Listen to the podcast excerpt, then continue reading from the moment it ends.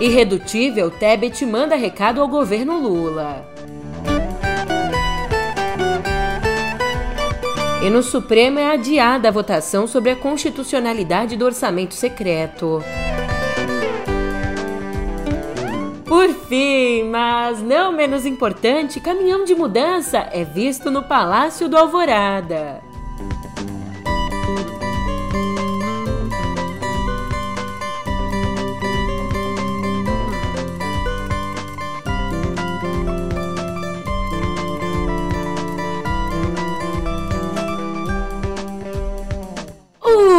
Ótimo dia, uma ótima tarde, uma ótima noite para você. Eu sou a Julia Keck e vem cá, como é que você tá, hein? Sextou!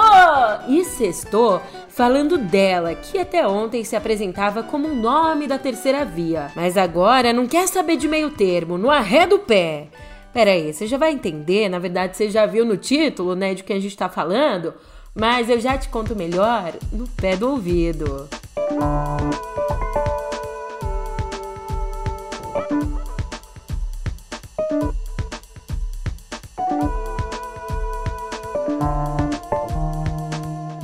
claro, a nossa conversa é sobre a senadora Simone Tebet, que tem mandado um recado constante ao governo Lula por meio de aliados. O recado é que ela não aceita qualquer ministério que não seja o desenvolvimento social, responsável por gerir o Bolsa Família. Isso porque ela, que está sem cargo a partir de janeiro, saiu já do Senado, se despediu inclusive. Bom, ela sabe que precisa de um cargo com grande exposição se quiser ter pretensões presidenciais em 2026. Mas adivinha, o PT não é bobo e quer evitar exatamente as pretensões presidenciais dela. Fora das especulações, no mundo real, Tebet e Lula ainda não se encontraram para falar de cargos e, como você bem se lembra, ela não foi a diplomação do presidente eleito. Além das pretensões de Tebet, tem um outro problema que está envolvendo o Ministério do Desenvolvimento Social. Ele está entre as oito pastas que o Lula separou para barganhar em troca de apoio político no Congresso. Ah, e o MDB já deixou claro que a senadora é uma cota pessoal do presidente, não uma indicação do partido. E eu falei oito, então, para deixar claro, os outros ministérios que estão na roda são Minas e Energia, Integração Nacional, Cidades, Infraestrutura, Agricultura, Transportes e Turismo. Contou? E já que a gente chegou aqui no assunto negociações com o Congresso, sem os 309 votos necessários para aprovação, a votação da PEC da transição foi adiada para terça da semana que vem. Mas por que terça? A data em questão saiu de uma reunião entre o presidente da Câmara, o Arthur Lira, e o líder do PT, o Reginaldo Lopes. O Lira mesmo segue negando que esteja barganhando com a PEC, mas ao mesmo tempo ele cobra da equipe de transição Ministério de Minas e Energia para o aliado dele, o Elmar Nascimento, que é relator da PEC. Frente a frente com essas cobranças de Lira, uma ala do PT defende alternativas para garantir o Bolsa Família em 600 reais sem ceder às chantagens do presidente da Câmara. Entre as opções colocadas na mesa está a edição de uma medida provisória, uma MP, logo no primeiro dia de governo. Enquanto isso, no Supremo, dois pedidos de vistas adiaram para segunda, segunda-feira, o julgamento sobre a constitucionalidade, sobre a validade das emendas do relator, o chamado orçamento secreto. Vale aqui trazer dois pontos. A próxima segunda é o último dia antes do recesso judiciário. O outro ponto é que quem pediu vistas foram os ministros Ricardo Lewandowski e Gilmar Mendes. Na ordem de votação, eu me manifesto com devido respeito pela postergação deste julgamento. Inclusive para que nós, pelo menos eu, possa analisar melhor essas substanciosas ponderações que foram agora é, veiculadas, verifico que todos os ministros trouxeram aportes extremamente válidos e também, senhor presidente, eu verifico, e todos nós recebemos uma, um ofício do eminente senador Rodrigo Pacheco, que é presidente do Congresso Nacional, portanto, das duas casas do parlamento, é, numa salutar iniciativa de diálogo entre os poderes, e nós temos que pressupor a boa-fé de Sua Excelência, que representa a soberania nacional, em que se tem neste ofício a informação de que está tramitando no Congresso Nacional a resolução número 3 de 2022, que visa ampliar a transparência e estabelecer o critério de proporcionalidade e impessoalidade na regulamentação da tramitação das emendas do relator geral no âmbito do Congresso Nacional, alterando a resolução 01 de 2006. Eu me manifesto no sentido de que deixemos essa matéria complexa de alto interesse eh, social e político e até econômico para a próxima sessão. Eu também, presidente, aproveitando, gostaria de fazer esse registro, concordo com o ministro Lewandowski. Inclusive, no momento da interrupção, o placar estava apertado. Era de cinco votos a quatro para acabar com o orçamento secreto, a principal ferramenta de fisiologismo do Centrão. Um tico antes, na quarta, quando o julgamento começou, a relatora do caso e presidente do Supremo, Rosa Weber, considerou que o orçamento secreto fere princípios fundamentais da Constituição. Por enquanto, acompanharam o voto dela os ministros Edson Fachin, Luiz Roberto Barroso, Luiz Fux e Carmen Lúcia. Já nomeados pelo presidente Jair Bolsonaro, adivinha?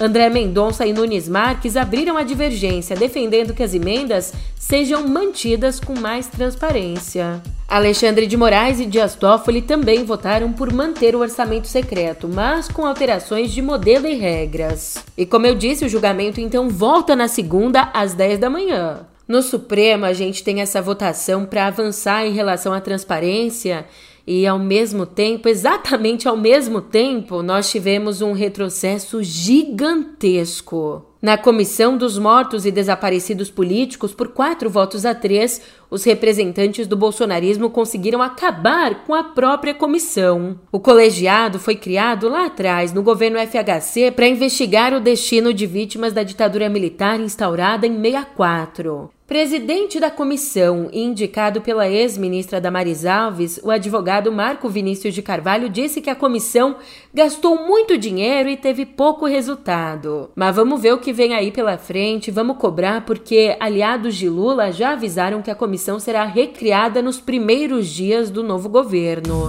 E combatendo de outra forma, uma forma mais direta, essa violência do bolsonarismo, ontem agentes da Polícia Federal apreenderam um arsenal de guerra durante uma operação operação contra bolsonaristas que participam dos atos golpistas em cinco estados. Pra você ter uma ideia, só em Santa Catarina foram apreendidos ao menos uma submetralhadora, fuzis, rifles com lunetas e muita, mas muita munição.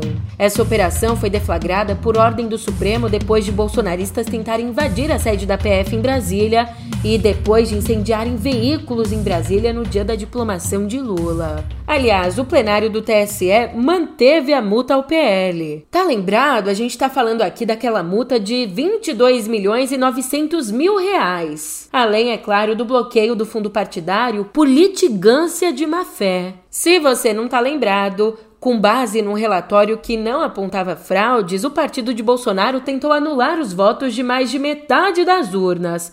Mas isso, é claro, só no segundo turno. E vem cá te perguntar que será que acontece primeiro? O PL paga a multa ou o Bolsonaro deixa o alvorada?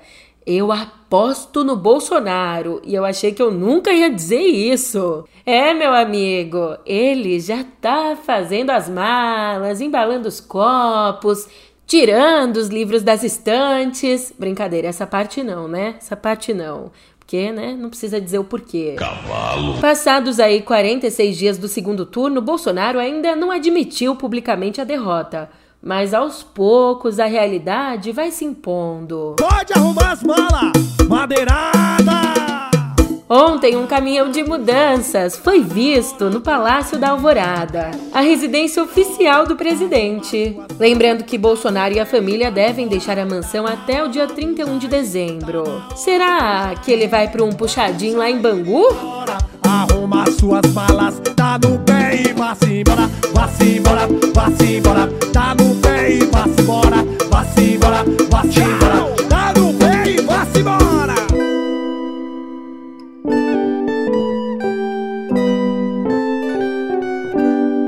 só essa notícia notícia que vem da Espanha. Por lá, deputados aprovaram nessa quinta um projeto de lei que dá direito à licença médica para mulheres que sofrem com casos de menstruação incapacitante. E esse mesmo texto também prevê a permissão para que jovens de 16 e 17 anos possam realizar um aborto sem precisar da autorização dos pais. Com 190 votos a favor, 154 contra e 5 abstenções, o texto agora segue para votação no Senado e, se aprovada, a lei ainda vai determinar a distribuição gratuita de produtos de higiene íntima, como absorventes, e a distribuição também de métodos contraceptivos para estudantes de ensino médio. Recebeu um toque especial que chame pelo seu nome? Damares, te ligam. Damares. Atende!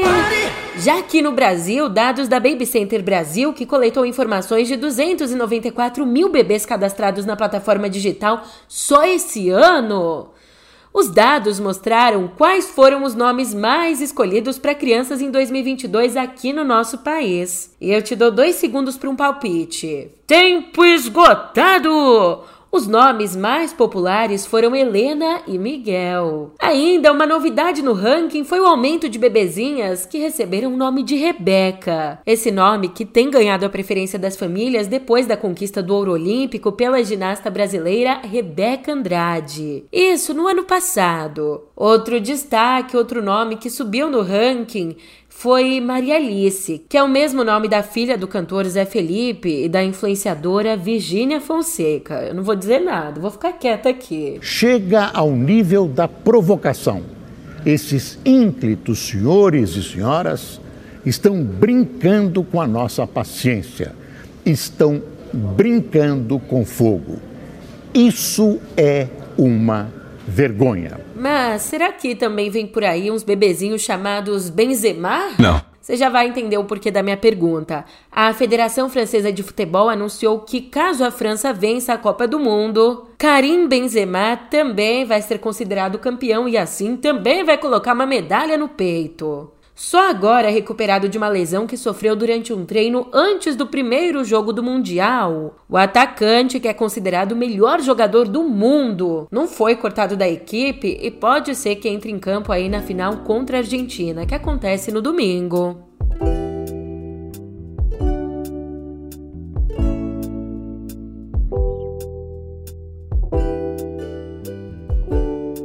Mais um da Anira, mais uma conquista. Nesse ano, a Anitta foi a artista brasileira mais ouvida no Spotify pelos gringos. Quem apontou isso pra gente foram os dados divulgados ontem pelo próprio Spotify.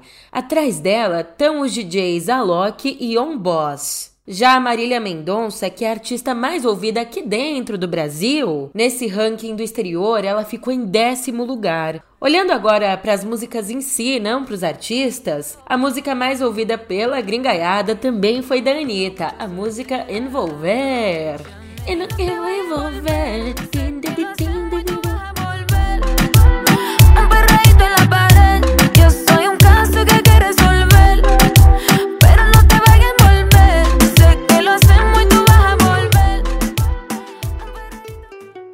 Indo para outra notícia, tem mais gente que tá muito chique. Adriano Pedrosa, o diretor artístico do MASP, Museu de Arte de São Paulo, ele vai ser o curador da 60 Bienal de Arte de Veneza, a mais antiga e mais importante mostra de artes plásticas do mundo, que vai acontecer não ano que vem, mas em 2024. O Pedrosa foi indicado para a Bienal por Roberto Cicuto, o diretor geral da Bienal, que ressaltou a competência e a originalidade do brasileiro ao conceber exposições, dizendo ainda esperar que ele aborde a arte contemporânea para não catalogar o que existe, mas para dar forma às contradições, diálogos e parentescos sem os quais a arte não existiria. Uau, ele espera bastante, né? E a gente também.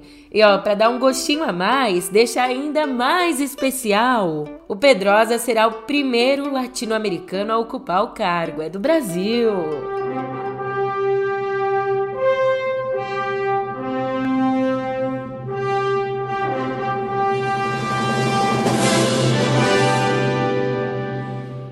Enquanto uns ocupam novos lugares, outros se despedem. Tchau e benção. O ator britânico Henry Cavill confirmou ontem no Instagram que não vai mais interpretar o Superman. Na publicação, ele escreveu bem assim, aspas, eu me encontrei com os produtores James Gunn e Peter Safran e tenho más notícias, pessoal. Eu, depois de tudo, não vou retornar como Superman. Essas notícias não são fáceis, mas é a vida. Fecha aspas. Gunn, por sua vez, disse que pode desenvolver outros projetos com Cavill, mas ressaltou que até a participação dele como Homem de Aço no filme solo do Flash, uma participação que já está gravada, pode ser engavetada. Xiii.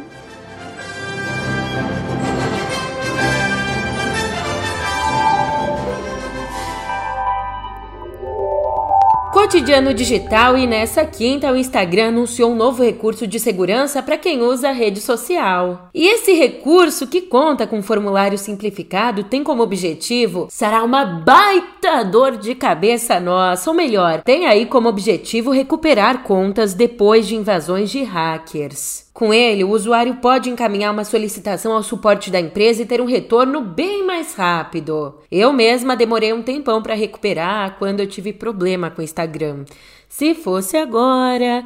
Bem, ainda, a gente vai poder solicitar que os nossos amigos confirmem a nossa identidade para ajudar na recuperação do perfil. Além disso tudo, o Instagram também está testando emitir um aviso caso identifique um perfil suspeito pedindo para te seguir. De fato, essa é uma atualização que vale muito. Uma atualização que vale muito, e falando em valer muito, nessa semana o Elon Musk vendeu mais ou menos 3 bilhões e meio de dólares em ações da Tesla. E esse dinheiro não vai achando que está sobrando, não. Ele já teve destino. A maior parte do valor foi destinada à compra do Twitter, que foi adquirido no fim de outubro por 44 bilhões de dólares. E aliás, foi uma baita dívida que Musk fez, então essa foi a segunda vez que ele se desfez de ações desde que comprou o Twitter. Inclusive, o foco dele na rede social tem incomodado investidores da Tesla, que agora registra o pior desempenho anual de preços de ações, com uma queda de cerca de 55% só nesse ano. Complicado, complicado para os investidores, mas agora você quer saber de uma coisa mais complicada ainda? Um estudo de uma ONG dos Estados Unidos concluiu que o TikTok promove conteúdo prejudicial sobre transtornos alimentares no feed dos usuários. Mas, Julia, como é que se chegou a essa conclusão? Pesquisadores do Centro de Contenção de Ódio Digital criaram contas no TikTok se passando por usuários de 13 anos nos Estados Unidos, no Reino Unido, na Austrália e no Canadá. Tudo isso com um objetivo só, o objetivo de analisar o algoritmo. Em pouquíssimos minutos, o pior aconteceu. O TikTok começou a entregar vídeos sobre suicídio e transtornos alimentares. E saindo da amostra, indo para a realidade, esses conteúdos sobre transtorno alimentar no TikTok já somam mais de 13 bilhões de visualizações. Nesse clima pesado, eu vou me despedindo. Você me desculpa, eu tenho que te contar essas coisas para te deixar consciente do que tá acontecendo e assim te dar vontade de mudar as coisas. Como eu disse, mesmo nesse clima pesado, chegou minha hora. Eu tô indo nessa. Muito obrigada pela sua companhia nessa semana e a gente se vê por aqui na segunda. Até lá!